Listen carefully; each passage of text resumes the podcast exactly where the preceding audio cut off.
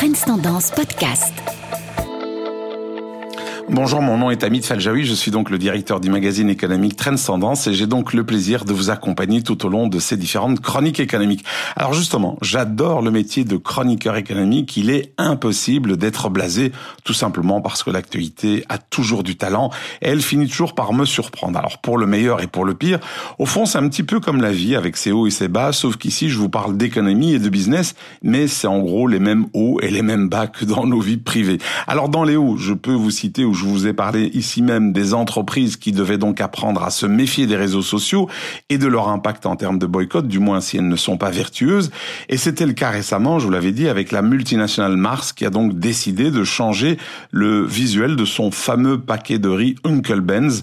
Pourquoi? Parce qu'en période de remise en cause du passé raciste des États-Unis, eh bien ce packaging ne passe plus auprès du public. Alors, j'ai eu à peine le temps de terminer ce podcast que cette semaine, eh bien c'est Facebook qui a connu une très belle chute de son action, si je puis dire, plus de 8% vendredi dernier.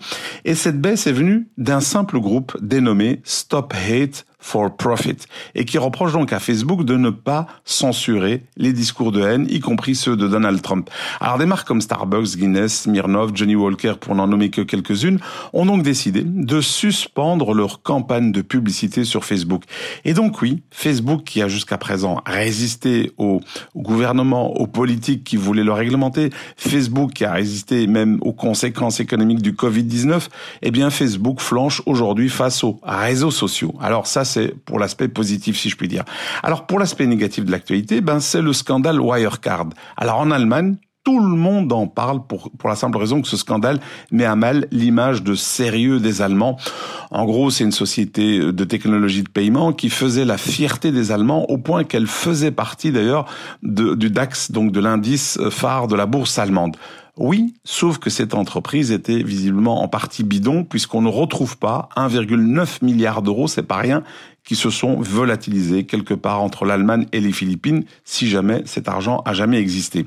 Et qu'on découvre que malgré l'enquête du Financial Times, qui se posait déjà quelques questions il y a quelques années, eh bien le gendarme financier au lieu d'enquêter, a menacé les journalistes de propos diffamatoires. Pire encore, la société d'audit qui devait vérifier les comptes n'a pas vu grand-chose pendant dix ans. On se demande d'ailleurs à quoi elle sert. Bref, l'histoire de cette société technologique spécialisée dans les paiements était visiblement trop belle pour être vraie. Cette société créée en 1999, c'est, c'est pas hier donc, n'était au fond qu'un château de cartes. Et cette affaire apparaît un peu comme une honte pour Angela Merkel alors qu'elle s'apprête justement à prendre la présidente, euh, présidence tournante de l'Union européenne. Et pendant ce temps, bah, le numéro 2 de cette boîte Wirecard a disparu quelque part entre Singapour et les Philippines. Et donc oui, pourquoi lire encore un roman? L'actualité se suffit à elle-même et voilà pourquoi je ne risque pas d'être blasé par mon métier de chroniqueur. Ce podcast est également disponible sur tendance.be slash podcast et sur les principales plateformes d'écoute classique.